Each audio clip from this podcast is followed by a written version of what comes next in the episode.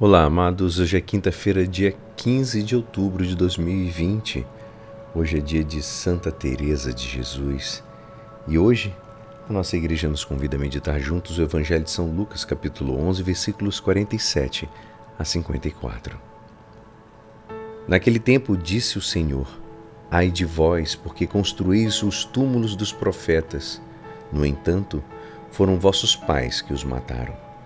Com isso, vós sois testemunhas e aprovais as obras de vossos pais, pois eles mataram os profetas e vós construís os túmulos. É por isso que a sabedoria de Deus afirmou: Eu lhes enviarei profetas e apóstolos, e eles matarão e perseguirão alguns deles, a fim de que se peçam contas a esta geração do sangue de todos os profetas derramado desde a criação do mundo, desde o sangue de Abel até o sangue de Zacarias, que foi morto entre o altar e o santuário. Sim, eu vos digo, serão pedidas contas disso a esta geração. Ai de vós, mestres da lei, porque tomastes a chave da ciência. Vós mesmos não entrastes, e ainda impedistes os que queriam entrar. Quando Jesus saiu dali, os mestres da lei, os fariseus, começaram a tratá-lo mal e a provocá-lo sobre muitos pontos. Armavam ciladas para pegá-lo de surpresa por qualquer palavra que saísse de sua boca. Esta é a palavra da salvação.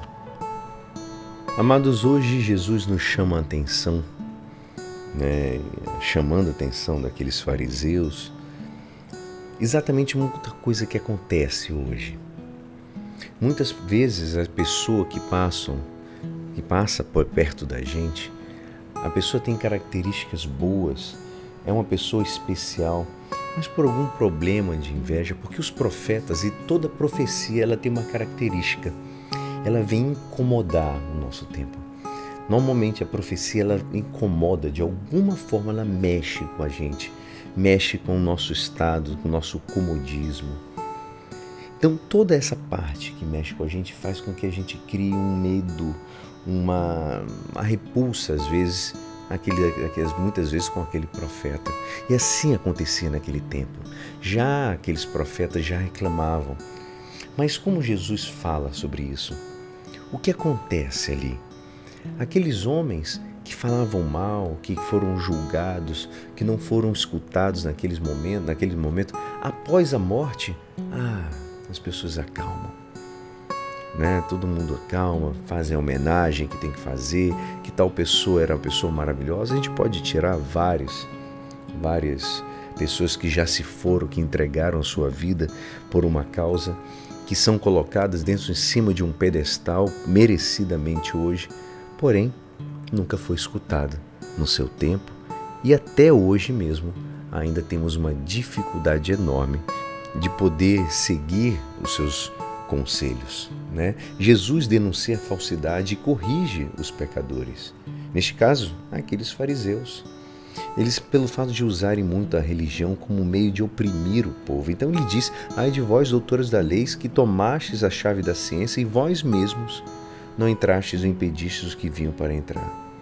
Jesus não admite a mentira, amados, e muito menos ainda a manipulação da Bíblia e da lei divina. Esta bronca de Jesus nos serve de advertência também, para evitar que episódios similares aconteçam na nossa caminhada. Agora mesmo, amados, como, como acontecia no tempo de Jesus, muitos analisam frases e estudam textos para desacreditar aos que incomodam com suas palavras. E eu digo, como é que você age? Você também tem essa tendência a desacreditar? Como dizia São João Crisóstomo, não há nada mais perigoso que julgar as coisas de Deus com os discursos humanos. E é assim esperançoso que esta palavra poderá te ajudar no dia de hoje que me despeço. Meu nome é Alisson Castro e até amanhã. Amém.